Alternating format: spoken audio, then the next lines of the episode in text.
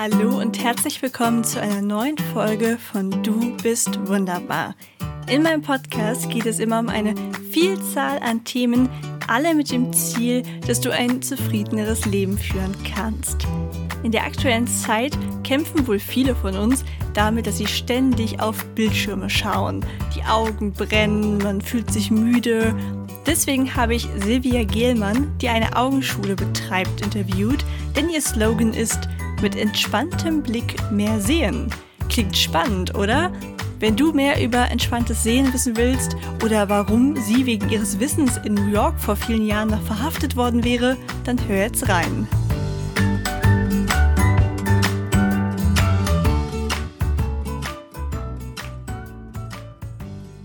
Team Wunderbar. Ich freue mich riesig, dass ich heute wieder eine großartige Interviewpartnerin habe mit einem Thema, das ich vor einer Weile selbst gar nicht auf dem Schirm hatte, beziehungsweise nicht wusste, dass man da sogar so viel machen kann. Ich rede nämlich von Silvia Gielmann, die eine Augenschule betreibt. Silvia, stell dich meinen Hörerinnen und Hörern doch mal selber vor.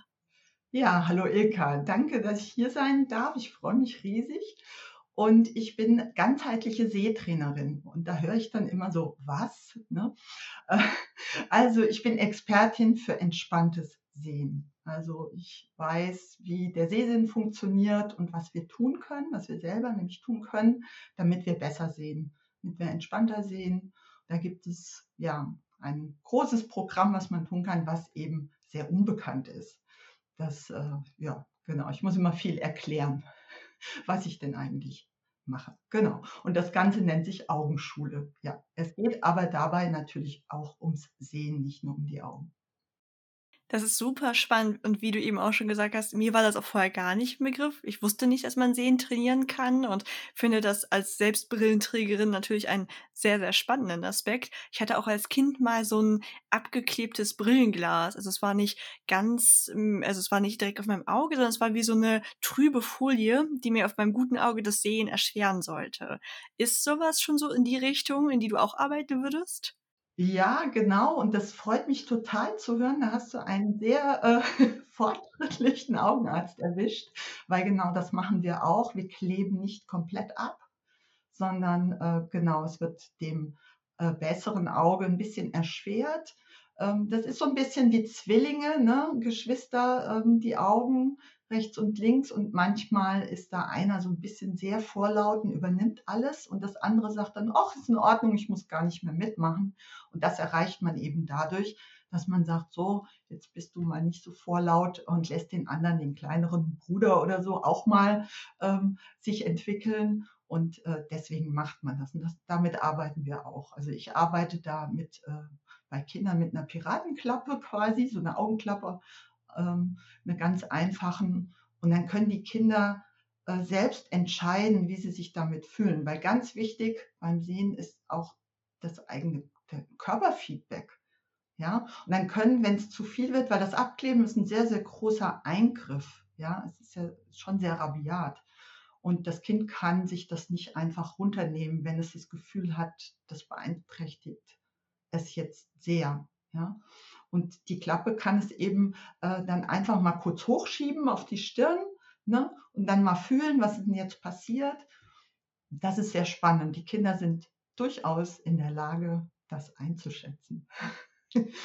Ja. Auch schön zu hören, dass ich dann Glück hatte mit meiner Augenärztin. Aber das war auch schon immer eine ganz aufgeschlossene Person, die nicht, sage ich mal, nur klassische Augenärztin war, sondern die auch noch ganz viel in der Naturheilkunde und so unterwegs war. Und ich glaube, sie hat immer sehr darauf geachtet, wie es den Menschen mit dem geht, was sie da macht. Und das ist total spannend, was du eben mit dem Fühlen gesagt hast, denn ich habe das Thema öfter mit meinem Freund, der auch Brillenträger ist und äh, zusätzlich noch schielt. Und Anscheinend ist das immer nicht so einfach beim Optiker, das Glas so zu schleifen, wie es gut ist. Also ich kann das nicht so richtig nachvollziehen, weil meine Brille setze ich immer auf, eine neue, und das ist erst wie ungewohnt, auch wenn es die gleiche Stärke ist. Irgendwie ist es ja doch immer ein bisschen anders. Aber ich komme dann schnell mit meiner neuen Brille klar. Und er hat schon viele Brillen auch zurückgehen lassen, die objektiv diese Werte getroffen haben, aber wo er meinte, irgendwie war mir dann immer schwindelig und das war ein ganz komisches Gefühl. Ist sowas Einbildung oder kann das wirklich sein? Nein, das ist gar keine Einbildung von ihm. Das ist ganz wunderbar, was er da entdeckt. Ähm, das Sehen ist nicht statisch. Ja, dieser Wert, den du misst, der ist in diesem Moment. Der kann fünf Minuten später schon wieder schwankend sein. Äh, ich habe am Anfang tatsächlich dreimal am Tag gemessen und habe bis zu zwei Dioptrien Unterschied am Tag festgestellt. Ja? Ich verwende das äh, mit meinen Klienten eben auch dafür, um genau das zu erzeugen, dieses Biofeedback. Ähm, was habe ich denn getan? Ja, in die eine oder andere Richtung. Ähm, was hat den, was habe ich gemacht, damit es besser wurde und was habe ich gemacht, damit es schlechter wurde? Und Schielen ist eben auch nicht statisch. Das heißt, wenn der Winkel des Schielens sich leicht ändert, also Schielen ist auch ein Ausdruck von Stress im System, ähm, dann kommt er natürlich mit dem eingeschliffenen Punkt der Brille oder dem Prisma oder was Sie da machen, ähm, kommt er nicht klar, weil es nicht dynamisch ist. Die Brille ist fix, ist statisch. Und das ist eben der große Nachteil ähm, der Brille. Ja, dass davon ausgegangen wird, dass dieser Wert immer gleich ist und der ist es nicht. Also uns, unser Sehen ist dynamisch, weil Sehen ja sehr viel mit Emotionen zu tun hat. Das ist spannend. Ja. Inwieweit hängt Sehen von Emotionen ab? Ähm, du kannst alleine, wenn du in Gesichter schaust, kannst du sehen, dass Freude, Wut, Trauer ähm, etwas mit der Augenbewegung machen. Die Augen werden kleiner, größer, entspannter, angespannter. Ja, also die Emotionen sind ja tatsächlich sichtbar in den Augen und nicht gefühlte äh, Gefühle eben, die setzen sich auch in den Augen dann fest und führen zu Sehproblemen. Das ist spannend. Das würde erklären, warum ich, wenn ich gestresst bin, immer so in meinen Laptop hineinkrieche. Und an Tagen, wo ich nicht gestresst bin, sitze ich genau wie jetzt. Und dann kommt immer an gestressten Tagen mein Freund und zieht erstmal quasi meinen Stuhl nach hinten und sagt, kriech nicht immer so in deinen Bildschirm. Ja, genau, genau. Das hat auch damit zu tun, ja. ja. Auch mit der Kurzsichtigkeit. Ja, auf jeden Fall. Wir lieber näher an die Dinge herangehen, die kurzsichtig. Also ich bin auch stark kurzsichtig äh, und ähm, weitsichtige sich eher ein bisschen nach hinten lehnen. Ja. Ja, lassen sich denn da so auch menschliche Eigenschaften daraus ableiten, ob man kurz- oder weitsichtig ist? Da hatten wir ja schon mal ein bisschen drüber geredet und ich fand das super spannend.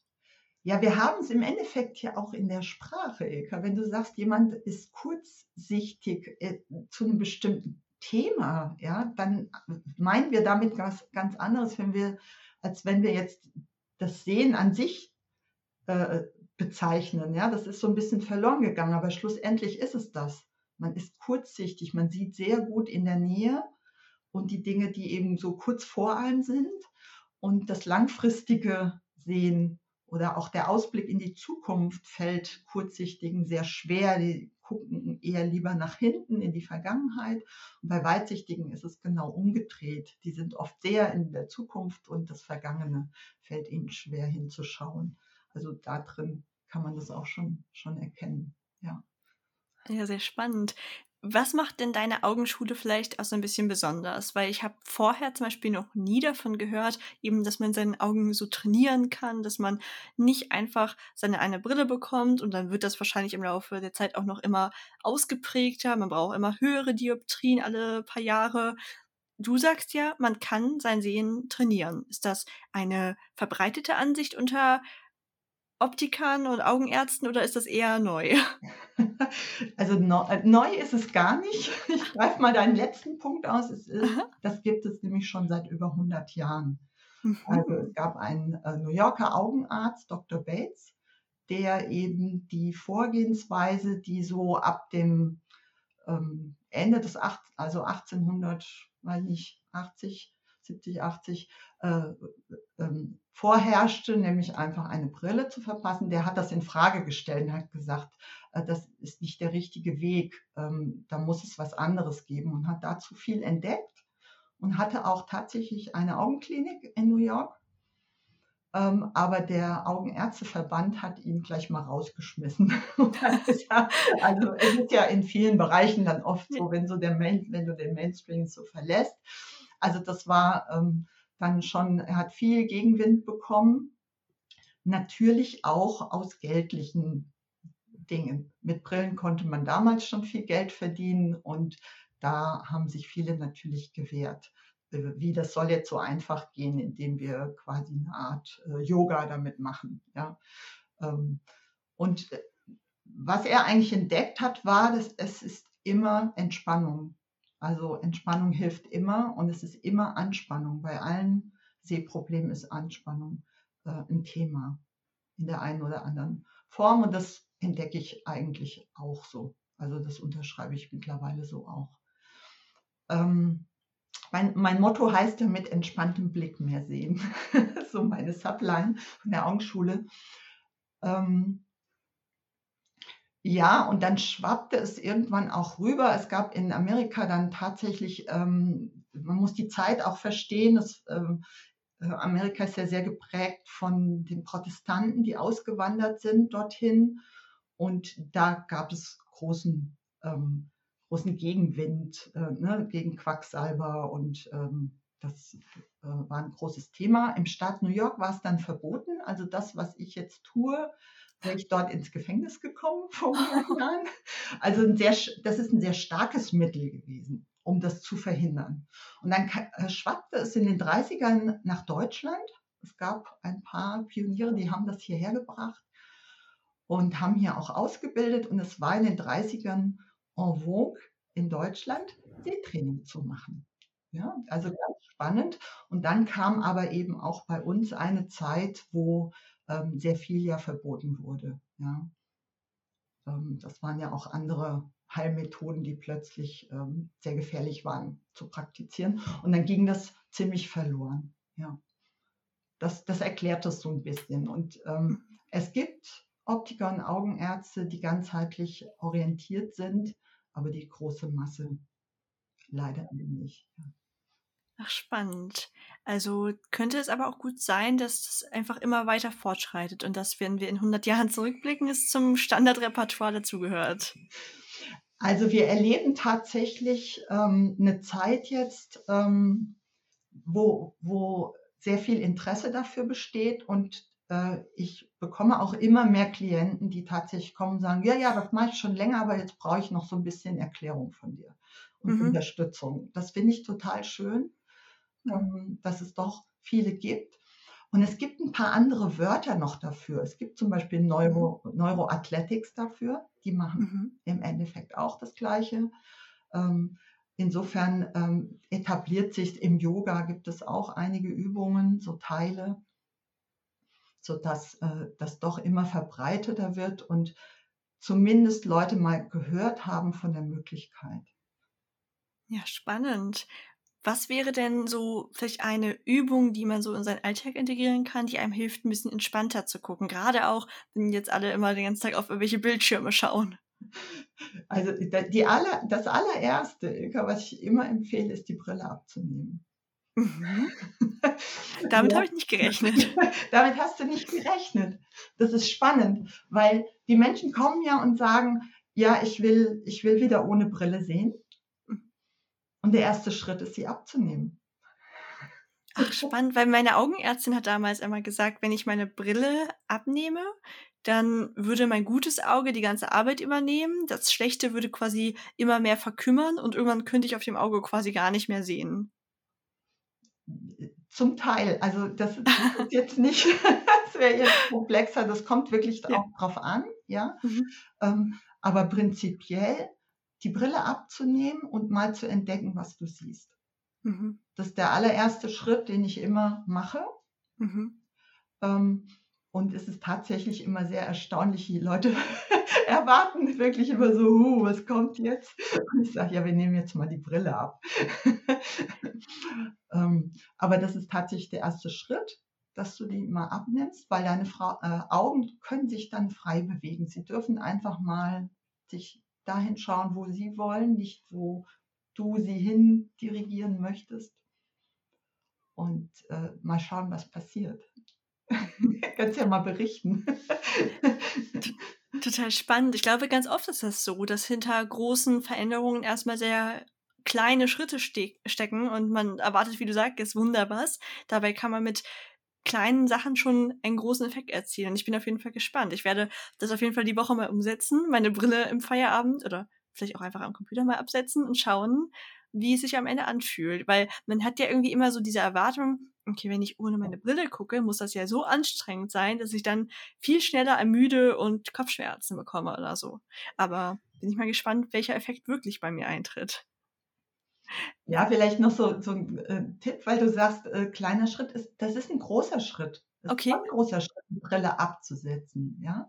Mhm. Und zwar, ähm, viele Menschen nehmen, bevor sie noch die Nachttischlampe anmachen, morgens die Brille vom Nachttisch und setzen sie auf und dann machen sie das Licht an. Und abends ist die Brille weglegen der letzte Schritt genau dazu erstmal anzusetzen. Also erstmal zu Hause zu probieren, dass du vielleicht die ersten 20 Minuten des Tages ohne Brille verbringst ähm, und einfach mal wahrzunehmen, funktioniert das, wo, wo gibt es äh, überhaupt Einschränkungen, wie fühlst du dich damit, was kannst du sehen, rennst du wo dagegen oder nicht, ja. Mhm. Und, äh, und der nächste Schritt wäre dann eben, mal außer Haus die Brille abzuziehen. Mhm. In, einem, in einem sicheren Bereich im Wald, ne, während du spazieren gehst. So kannst du die Brille abnehmen. Das passiert überhaupt nichts. Ja, ja, das stimmt. Es ist wahrscheinlich auch so die Sache, je nachdem, wie stark man eingeschränkt ist durch seine Sichtstärke. Bei mir ist es zum Beispiel so, dass ich meine Brille eh, also fällt mir jetzt gerade erst so auf, äh, manchmal ganz bewusst nicht trage. Zwar jetzt nicht so hier zu Hause, aber ich habe meine Brille eigentlich nie auf Feiern an. Also nicht, weil ich sie optisch nicht schön finde, sondern weil ich so wild tanze, dass sie hinderlich ist. und ich hatte sie tatsächlich auch, als ich mein altes Brillenmodell mochte ich nicht so gern und fand irgendwie anscheinend, äh, dass, dass mich das wirklich, also mich anscheinend sehr gestört, finde ich nachhinein auch sehr interessant. Aber ich bin die erste Hälfte meiner Ausbildung bin ich einfach ohne Brille hingegangen. Und was ich rückblickend total faszinierend finde, weil als Maschinenbauingenieurin im dualen Studium habe ich nebenbei ja eine Industriemechanikerin Ausbildung gemacht. Das heißt, ich habe die ganze Zeit sehr mit Präzision gearbeitet, habe gebohrt, gedreht, gefräst und einfach alles ohne Brille. Genau, ein Hintergrund, das fällt mir gerade wieder ein, war, weil ich die Schutzbrille nicht über die Brille bekommen habe. Und da habe ich halt immer nur die Schutzbrille ohne Sichtstärke aufgehabt. Also ganz spannend, das hat auch super funktioniert. Ja, wow, das ist eine super Entdeckung. Genau, ja. Ja, ich hätte nur nicht gedacht, dass das einen Einfluss darauf hat, vielleicht auch wie sich mein eigenes Gucken verändert. Also ich habe quasi immer gedacht, damit schade ich meinem Auge und bin deswegen zu meiner Brille zurückgekehrt. Das ist ja spannend. Ja, ja. Also ich muss dazu sagen, also nur die Brille abnehmen verbessert es natürlich nicht alleine. Nein, nein, klar. Das ist der erste Schritt, überhaupt ja. mal zu entdecken, äh, was machen deine Augen denn ohne den Krückstock Brille, weil die Brille ist tatsächlich wie ein Krückstock und leg ihn einfach mal zur Seite und schau, wie kannst du denn gehen, ja, so. Und das ist immer der erste Schritt und von da kann man dann eben dann äh, loslegen und kann eben auch schauen, ähm, wie stark muss der Krückstock überhaupt sein, das zu mhm. reduzieren, um dann immer mehr zum natürlichen Sehen zurückzukommen. Mhm. Ja. ja, es ist so natürlich nur ein Schritt von vielen. Wahrscheinlich ist es ja wie, wenn ich mich jetzt dem Thema Selbstliebe oder so widme, dann ist das so ein bisschen vergleichbar wie mit sich mal hinsetzen und schauen, ja, ne, was, wie geht's mir denn? Also was ist der Punkt an mir, wie, den ich mag? Was sind so meine Glaubenssätze über mich? Es ist gut, das zu ermitteln, mal zu schauen, wie es mir überhaupt wirklich geht, aber dann folgt ja noch viel weiteres. Also deswegen total verständlich, dass es natürlich noch nicht ähm, alles äh, direkt kuriert. Aber du hast einen interessanten Punkt angesprochen, auf den ich eh gleich gekommen wäre. Du hast gesagt, man reduziert dann zum Beispiel auch die Stärke oder guckt, wie man dann zum natürlicheren Sehen kommt. Hast du denn manchmal so dieses also begegnest du manchmal dem Vorurteil, dass du selber ja eine Brille trägst? Musst du dich ja manchmal erklären? Ja, das ist dann meistens die zweite Frage, zumindest äh, wenn die Menschen mich sehen. Hier, hier sehen sie mich ja jetzt nicht äh, im Podcast. Ähm, ja, aber du hast doch selber eine Brille. Mhm. Ja. Also klar, es folgt dann so ein bisschen, äh, der Satz wird dann nicht gesagt, aber was willst du mir denn erzählen? Ne? Und äh, ich antworte dann immer ja, aber die ist nur noch halb so stark, wie sie mal war. Mhm. Ja. Ich war wirklich sehr hochgradig kurzsichtig und jetzt bin ich nur noch stark kurzsichtig. Also das nennt man ab minus vier ist man stark kurzsichtig. Mhm. Ähm, und äh, da bewege ich mich gerade noch und äh, bin aber dabei. Also die, die, ich bin auch auf dem Weg noch und habe aber so viel verbessert eben bei mir selber durch selber ausprobieren. Ich habe viel einfach selbst ausprobiert. Ich kannte die Möglichkeit nicht, ich könnte in eine Augenschule gehen. ja, das war spannend. Ich habe das dann erst im Laufe der Zeit entdeckt. Und ähm, ich kann zum Beispiel wieder dreidimensional sehen.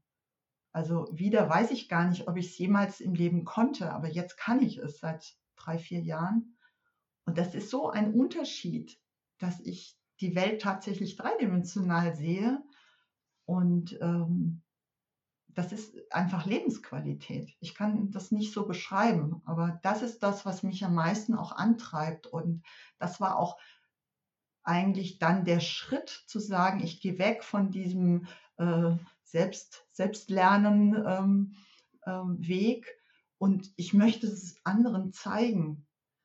Weil ich gedacht habe, das ist ja unglaublich, dass das keiner weiß. Und gefühlt hat jeder eine Brille oder selbst wenn sie keine haben, haben sie irgendein Sehproblem. Also es, mir ist so viel dann im, in den Dialogen plötzlich begegnet, dass ich gesagt habe, ich, ich muss damit irgendwas tun. Das, das Wissen muss irgendwie in die Welt. Ja, genau. Ja, das glaube ich. Wie, wie kam das denn ursprünglich mal bei dir? Wie ist so dein Werdegang gewesen? Der war ja auch ein bisschen schlangenförmiger wie bei mir. ja, oh, also wenn wir da anfangen, ich habe ja schon so viel gemacht in meinem Leben. ne? Aber jetzt äh, so, sage ich mal, die letzten 20 Jahre war ich äh, in der IT zu Hause. Mhm ähm, und war eben ähm, im Service, ja, Systemadministration, äh, viel mit Menschen gearbeitet. Ja, also ich habe immer gesagt, ihnen geholfen, dass sie nicht den äh, Laptop aus dem Fenster werfen. und äh, das hat mir auch viel Spaß gemacht. Ähm, und dabei saß ich natürlich unheimlich viel vom Computer und meine Augen wurden dadurch natürlich nicht besser, sondern eher schlechter. Und klar, ich wurde auch älter und die Altersweitsichtigkeit fing an. Und ähm, ich, ich wusste schon ähm, seit 30 Jahren, dass es Augentraining gibt. Also da habe ich in den 80ern, End 80er, habe ich das erste Buch entdeckt in der, in der Buchhandlung und habe das verschlungen und habe das versucht auch anzuwenden und habe es seither geschafft, dass meine Werte eigentlich gleich blieben. Also da stoppte das dann, dass es immer schlechter wurde.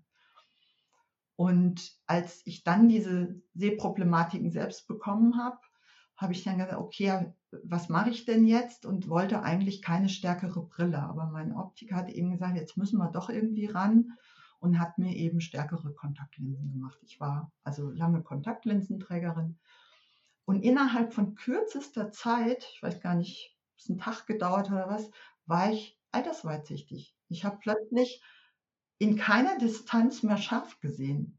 Das war so plötzlich, sodass ich äh, nach circa zwei Wochen diese Kontaktlinsen tatsächlich weggeschmissen habe. gesagt habe, okay, das kann nicht die Lösung sein. Also jetzt sind wir genau an diesem Punkt. Ja, du weißt, da geht eigentlich was, aber damals gab es noch kein Internet. Und ich war ja in der IT ne, und dann habe ich mich also an die Tastatur geschwungen und habe gesucht und habe YouTube-Kanäle gefunden, habe äh, Foren gefunden. Und habe gedacht, wow, ja, und bin da eben dann zuerst mal eingetaucht. Mm, das ist total spannend, wie vieles, was man tut, sich aus dem ergibt, was einen selber einfach bewegt. Und dann, wie du ja sagst, da merkt man, wow, da gibt es ja so vieles, was ich nicht weiß. Und wenn man das dann alles aufgesogen hat, dann will man das auch irgendwie unbedingt teilen. Also da einige Parallelen zu mir erkannt. Ja.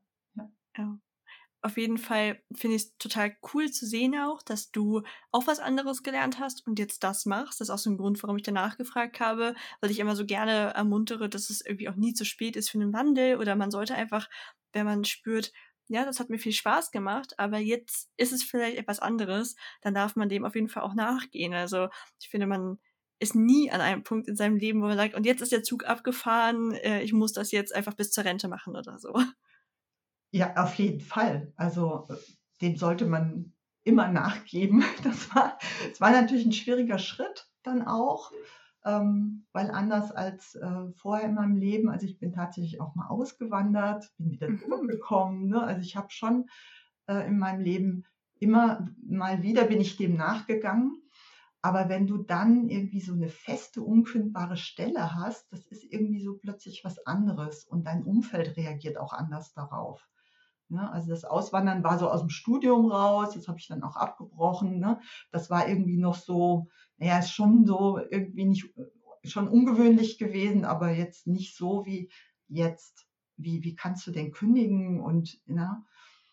Und es war aber so ein starkes Gefühl von, von Berufung plötzlich da. Ja.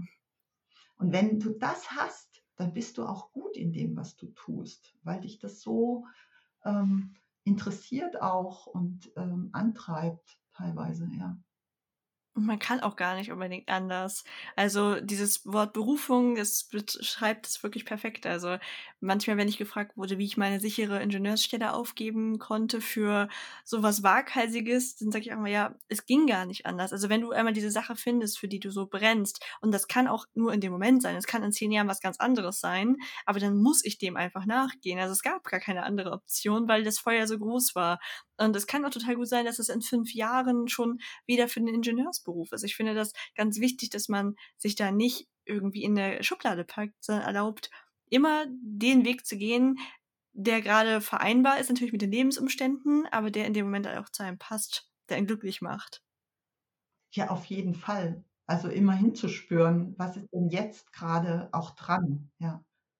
Der, der jetzige Moment, das ist ja auch was, was mich sehr ähm, was ich unheimlich wichtig finde.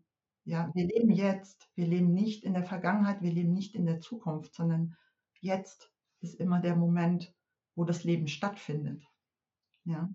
Und wenn du dann auch sagst, es gibt ja viele, die dann sagen, ja, wenn ich dann in Rente bin, dann mache ich das und das. Ja. Genau, ich bin auch ein Freund davon, das im Jetzt zu tun. Bist du eher jemand, der viel in sich hineinfühlt? So schätze ich dich jetzt ein, weil du ja auch sagst, schauen, wie sich das für das Auge anfühlt und so. Oder so ein sehr, sehr rationaler Mensch mit konkretem Plan oder eine Mischung aus beidem. Wie strukturierst du dich und dein Leben? Ähm, das hat sich sehr gewandelt in den letzten, ah. sagen wir mal, acht, neun Jahren. Hat sich mhm. das sehr, sehr gewandelt. Ähm, ich habe in meiner Arbeit festgestellt, äh, dass ich, da ich viel mit Arbeit, äh, Menschen gearbeitet habe, ja, die Menschen kamen ja rein und gesagt, ich habe ein Problem, es war Zeitdruck da, ne, ähm, ist mir ähm, zufällig ein Zettel begegnet, wo drauf stand, ähm, Atemmeditation für Menschen in helfenden Berufen. Mhm. Das war eigentlich gedacht eher so für Heilpraktiker und äh, alles so im alternativen Bereich. Und ich habe das gelesen und dachte irgendwie, ja, das bist du auch. Und habe diese Ausbildung angefangen mhm. und wusste noch nicht, was ich damit mache. Spannend.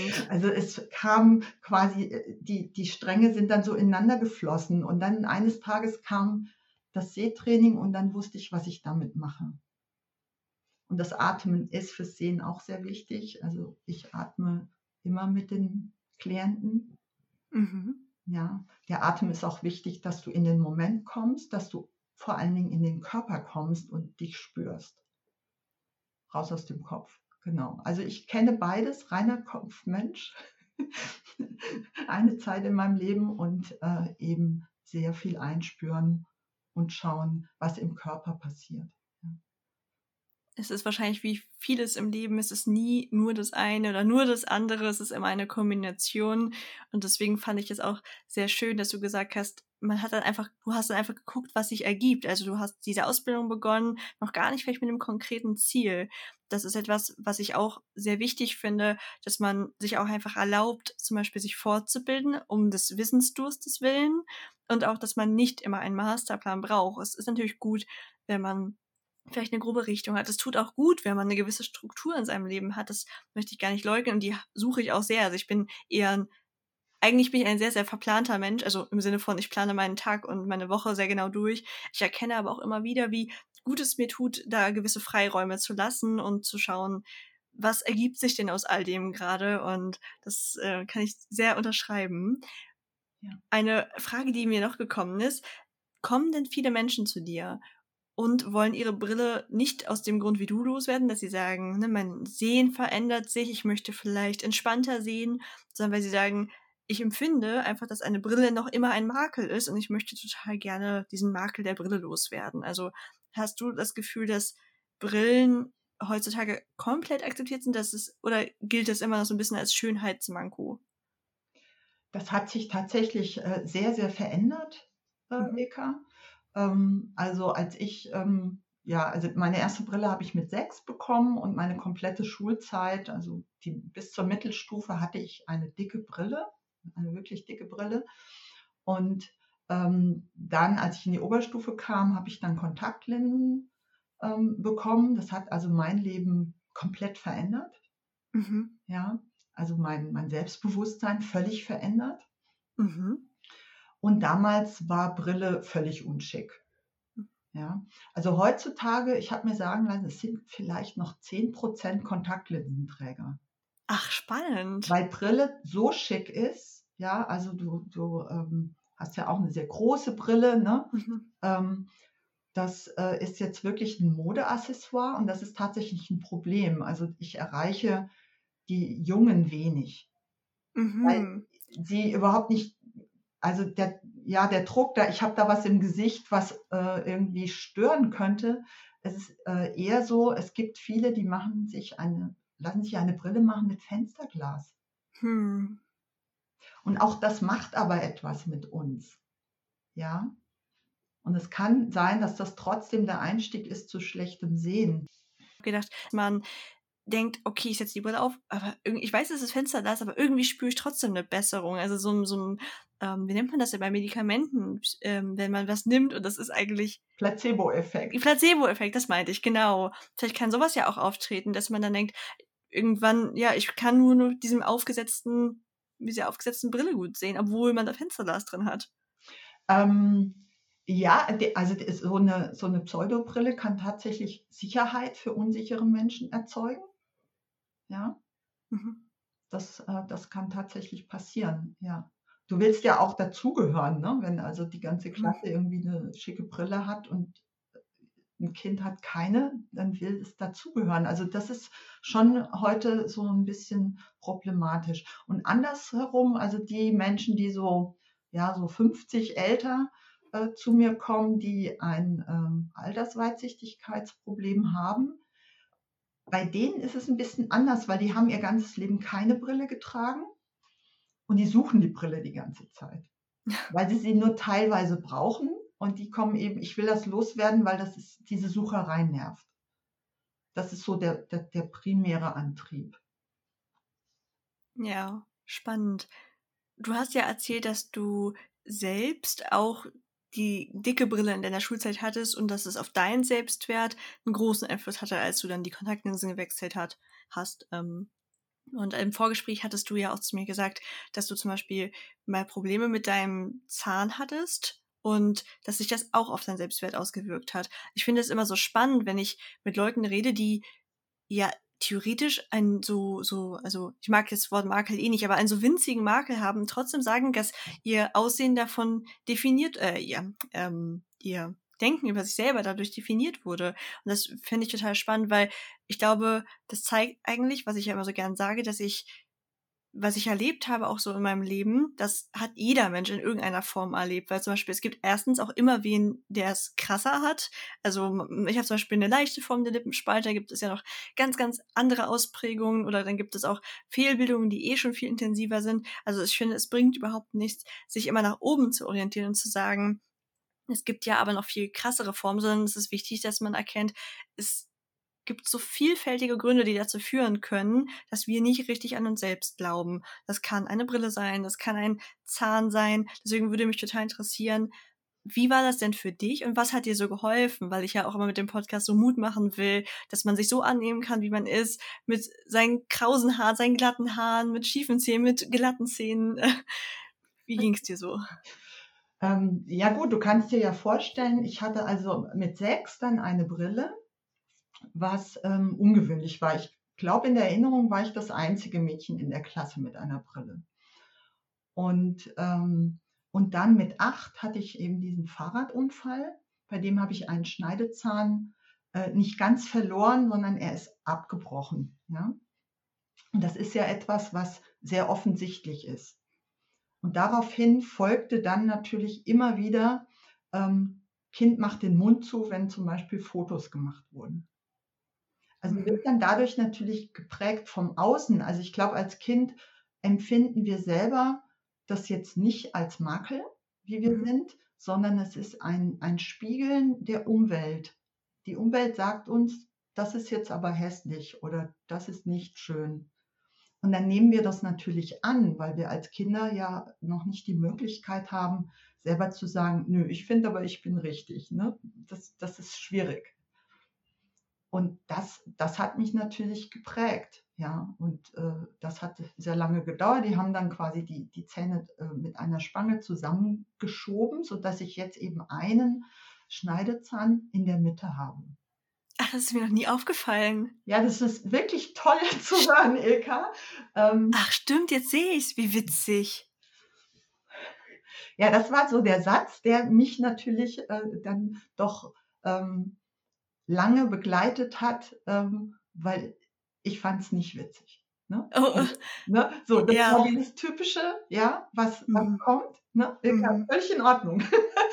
Aber als Kind, ne, stehst du immer da und sagst, ja, ich habe ich hab da was, ja. Mhm, klar. Und ähm, ja, es ist sehr, sehr ungewöhnlich. Also ich habe mir ist niemand begegnet, bei dem mit der, also wo die Behandlung so gemacht wurde. Eigentlich jeder mhm der mir dann gesagt hat, stimmt, das ist mir auch passiert, hat eben ähm, eine Krone drauf bekommen auf den abgebrochenen Zahn. Bei mir wurde das irgendwie so gemacht.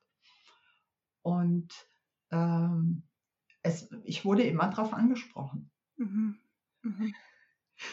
Ja, und die letzten Jahre eben nicht. Und da gab es eben ein entscheidendes Erlebnis, weil dieser Zahn ist mit der Zeit, ähm, hat mein Zahnarzt eben dann gesagt, also irgendwann werden wir was tun, weil über die lange Zeit, ähm, er stirbt doch ab, er hat doch irgendwie einen Knacks abgekriegt. Mhm. Und ähm, ja, und er wurde immer grauer. Mhm. Und dann war das Thema plötzlich wieder mehr da. Ich wurde mehr darauf angesprochen. Und dann hat eben mein Zahnarzt gesagt, es ist nicht die Form, es ist die Farbe. Mhm. Und dann haben wir die Farbe geändert. Also es war eine ganz einfache Behandlung eigentlich. Mhm. Ähm, und seither spricht mich niemand mehr darauf an. Aber es ist auch eine Form, äh, sind, also welches Selbstbewusstsein strahlen wir aus? Es macht einen riesen Unterschied. Ja? Wenn ich rausgehe in die Welt, denke, ja, wenn mich einer anguckt, ähm, ich habe ja da die dicke Brille und ich habe da auch noch, ne, am besten mache ich die Lippe zu, dann sieht es keiner. Ähm, tragen wir in die Welt was ganz anderes raus, wie wenn wir eben offen damit umgehen. Das finde ich bei dir auch so toll, ne? Dieses offene Umgehen damit, das ist, äh, verändert wirklich alles. Ja. Ja, das kann ich absolut schreiben. Erstmal danke für die lieben Worte. Und ja, das ist genau das, was ich nämlich auch gedacht habe. Ich habe das nie bei dir gesehen, weil du das überhaupt nicht ausstrahlst. Und das sage ich auch immer so vielen Leuten. Es ist ganz egal, was man hat, wie man aussieht, solange man mit sich im Reinen ist und das ausstrahlt, ist das viel weniger auffällig oder es wird auch einfach nicht als was Negatives wahrgenommen. Vielleicht sieht es jemand und denkt sich, ja, aber die Person scheint damit im Reinen zu sein, also ist es völlig in Ordnung. Natürlich geschieht das alles unterbewusst, das denkt niemand bewusst, aber ich wurde, seit ich so mit mir im Reinen bin, auch nie darauf angesprochen. Meistens höre ich sogar eher, nachdem ich irgendwo ein Interview gegeben habe oder so, man sieht doch bei dir aber gar nichts. Und das finde ich total witzig, weil man muss definitiv was sehen, weil ich hab, wurde teilweise schon aus so weiter Entfernung, als ich noch nicht mit mir im Reinen war, schon quasi gehänselt oder so, wo ich dachte, wow, wie können die das aus so vielen, vielen Metern sehen? Also, oder wenn ich auch einfach ein Foto aus einem Winkel sehe von mir, in dem ich mich selber nicht oft sehe, dann fällt mir das dann auch auf, weil ich mich an diesen Winkel von mir quasi noch nicht gewöhnt habe. Aber so im Alltag, auf einem normalen Foto, wenn man einfach glücklich in die Kamera strahlt quasi und das auch wirklich so meint, weil man gerade damit glücklich ist, dann sieht es eigentlich wirklich keiner. Das finde ich total spannend und genau dieser Effekt ist es bei dir auch. Ich habe, als du heute Morgen dich eingeloggt hast hier, habe ich nur gedacht, wow, Silvia sieht heute aber richtig gut aus. Du hast so eine schöne Bluse an und du strahlst und also ich habe auf gar keinen Fall gedacht, oh, sie hat mal einen Stellezahn. Ja, das ist total spannend, Ilka, weil ich habe also dieses Erlebnis, äh, letzten Sommer habe ich tatsächlich professionelle Businessfotos in einem Filmstudio machen lassen. So richtig mit allem drum und dran. Die sind voll schön. und so weiter. Und ich war dort tatsächlich vier Stunden komplett ohne Brille mhm. unterwegs und ähm, bin fotografiert worden. Das hätte ich früher nie gemacht, weil ich mich erstens total unsicher gefühlt hätte ohne Brille. Mhm. Aber es macht was mit meinem Ausdruck. Ja? Die Brille verändert das jedes Mal. Also wenn ich die Brille abnehme, schaue ich dich grundsätzlich auch ein bisschen anders an. Ja, das stimmt. Wirke auch anders, ja.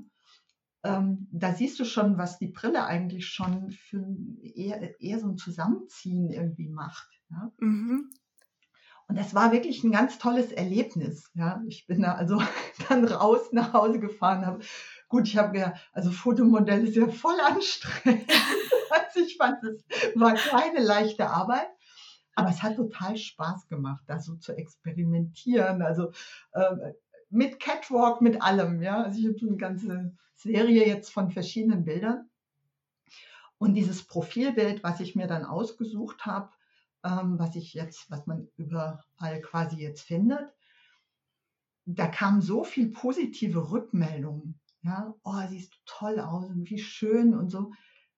Da musste ich mich echt zuerst mal dran gewöhnen. Ja, weil es mit diesem erlernten Bild aus der Kindheit ja nicht übereinander legbar war. Ja, und dann haben wir innerlich zuerst mal so, so einen kleinen Kampf. Ne? Ja. Wer hat denn da jetzt recht? Und das hast du auch äh, ja gesagt. Ne? Und dass dir das mit dem Zahn gar nicht auffällt wo man es sehen kann. Es ist ganz offensichtlich. Ja, man achtet auf andere Dinge. Ja, ja. ja. Auch das, ähm, also dieses, dass man die Komplimente erstmal annehmen lernen muss, ist auch ein ganz wichtiger Punkt. Also man kennt das ja auch, dass man dann, wenn man ein Kompliment bekommt, zum Beispiel, also jetzt gar nicht aufs Aussehen bezogen, macht man aus Reflex meistens eins zurück. Das habe ich mir zum Beispiel abgewöhnt, weil ich nur noch Komplimente machen will, wenn ich sie in dem Moment gerade wirklich ernsthaft so meine und nicht einfach, weil ich das Gefühl habe, dass ich sonst mit meinem eigenen Kompliment nicht umgehen kann. Ich sage mittlerweile einfach Danke. Und das ist eine ganz wichtige Übung, die habe ich tatsächlich von Norwegern gelernt, weil da ist es anscheinend nicht so üblich wie in der deutschen Kultur, dass man immer direkt so ein Kompliment zurückgibt, weil Bescheidenheit halt eins der höchsten Güter ist, sondern sagt man einfach, ja, du hast was geleistet oder du hast das und das irgendwie für mich gemacht. Dafür darf man das auch einfach mal hervorheben. Und mit dem Aussehen ist das, glaube ich, noch mehr so, weil man sich einfach sein ganzes Leben vielleicht sogar gesagt hat, ich bin einfach nicht schön. Und wenn einem das dann jemand sagt, kommt man sich wie ein Hochstapler vor und es ist ein ganz eigenartiges Gefühl. Aber es ist auch ganz wichtig, dass man lernt, das anzunehmen. Und das darf man auch ähm, zum Beispiel über so ein Fotoshooting, finde ich, perfekt aus sich herauskitzeln, dass man sich mal damit konfrontiert. Vielleicht finde ich ja doch Aspekte an mir, die ich schön finde. Also ich rate das immer total gerne. Macht einfach mal ein professionelles Fotoshooting. Das war bei mir ja auch einer der Auslöser. Das bewirkt so viel. Ja, das stimmt. Und das, was du gerade angesprochen hast, finde ich auch, äh, war auch bei mir. Also das Lernen auf ein Kompliment tatsächlich mit Dankbarkeit zu reagieren und nicht, äh, nicht zu sagen, ja, aber äh, äh irgendwie da habe ich jetzt gerade ein Loch in der Hose oder weiß nicht, irgendwas zu finden noch, was es, was es quasi relativiert. Mhm. Tendenz ist ja dann da, wenn wir nicht, äh, genug, nicht genug Selbstbewusstsein in diesem Moment haben, beziehungsweise es hat ja damit zu tun, dass wir dem, was der andere sagt, der Meinung sind wir nicht. Ja. Ja, und dann versuchst du es zu relativieren. Genau. Ich habe angefangen, ähm, auch was, äh, noch was anderes zu machen, weil es gibt tatsächlich äh, bei Komplimenten ähm, auch einen geschlechterspezifischen Umgang. Mhm. Äh, das hat auch was mit Gewohnheit zu tun. Also wir Frauen sind noch eher gewohnt, dass jemand uns ein Kompliment zu unserem Aussehen macht. Mhm. Männer kennen das oft gar nicht. Ja. Das ist total spannend. Also ich mache das mittlerweile, dass ich auch Männern sage, wow, siehst heute gut aus. Mhm. Und äh, ja, sie, die straucheln manchmal da ziemlich, weil sie völlig ihnen das noch nie gesagt wurde, eventuell. Ja. Toller, spannender Ansatz. Das werde ich auf jeden Fall auch mal integrieren.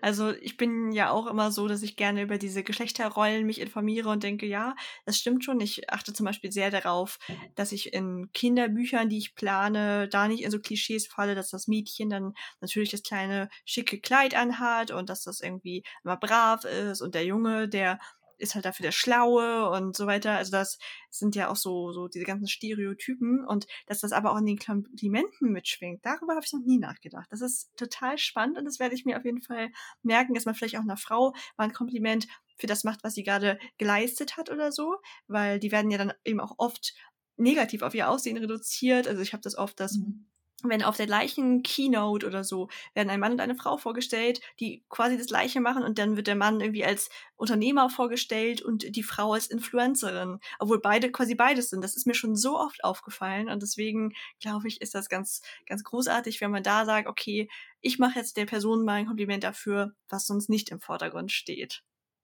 Ja, total cool. Spannend. Diese, diese Verbindung, die habe ich jetzt auch noch nicht hergestellt. Äh, werde ich mal, noch mal drauf achten. Ja, ja, ja da, da habe ich öfter im Gesprächen mit anderen, quasi mit den weiblichen Parts dann gehabt, dass sie sich darüber dann geärgert haben. Und dann habe ich darauf geachtet und konnte das auf mhm. einmal sehr gut nachvollziehen. Und ähm, ich finde auch, da, da kann sich auf jeden Fall noch was tun. Aber ich finde so toll, was du uns heute hier mitgeteilt hast. Wir haben auf jeden Fall gelernt, dass man das Sehen trainieren kann, dass man entspannter sehen kann. Wir haben gelernt, dass Brillen überhaupt kein Manko mehr sind, sogar eher ein, teilweise ein stylisches Accessoire. Und ich finde großartig, was du auch persönlich gerade nochmal mit uns geteilt hast und würde wissen, ist da irgendwas, was noch zu kurz gekommen ist? Möchtest du noch irgendwas mitteilen?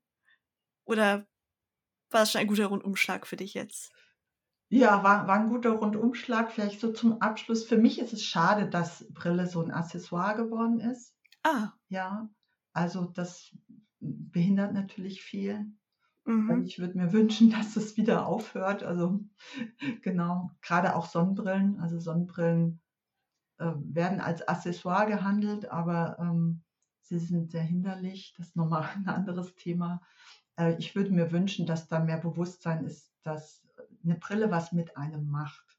Mhm. Definitiv mhm. und nicht nur irgendwie schick aussieht. Ja, genau das ist ja gerade der beste Beweis dafür gewesen, wie tief das drin sitzt. Also bei mir war der Satz zwar auch mehr gemeint, nicht wie ich würde mir zum Beispiel nie eine Brille mit Fensterglas holen, dass ich sie, dass ich meine Brille, wenn ich sie eh schon trage, auch akzeptieren darf, aber es zeigt ja auch, wie, wie doll ich immer noch in diesem alten Denkmuster drin bin, dass sie unweigerlich zu mir gehört. Quasi, ich kann sie eh nicht loswerden, also kann ich sie auch quasi hübsch aussuchen.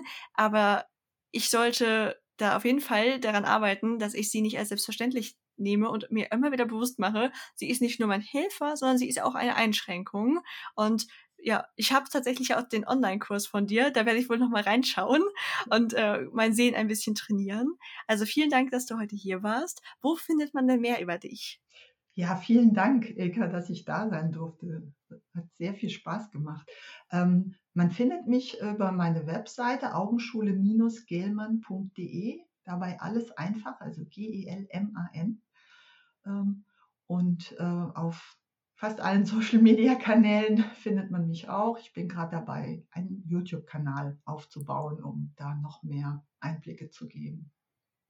Das ist spannend. YouTube ist ja für das Thema eigentlich ideal.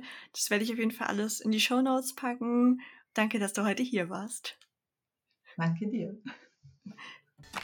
Hat dir dieses gesundheitliche Thema gut gefallen? Dann kann ich dir den Podcast von achtsam bis zuckerfrei der Krankenkasse Audi BKK wirklich nur wärmstens empfehlen. Seit über einem Jahr bin ich jetzt schon Moderatorin dieses Podcasts und die Konzipierung und das Sprechen machen mir unglaublich viel Spaß. Es ist eine ganz tolle Ergänzung zu diesem eigenen Podcast. Hier geht es dann ja doch eher auch um Persönlichkeitsentwicklung und mentale Themen und in dem anderen Podcast kann ich einfach noch mehr in die Gesundheitsaspekte eintauchen.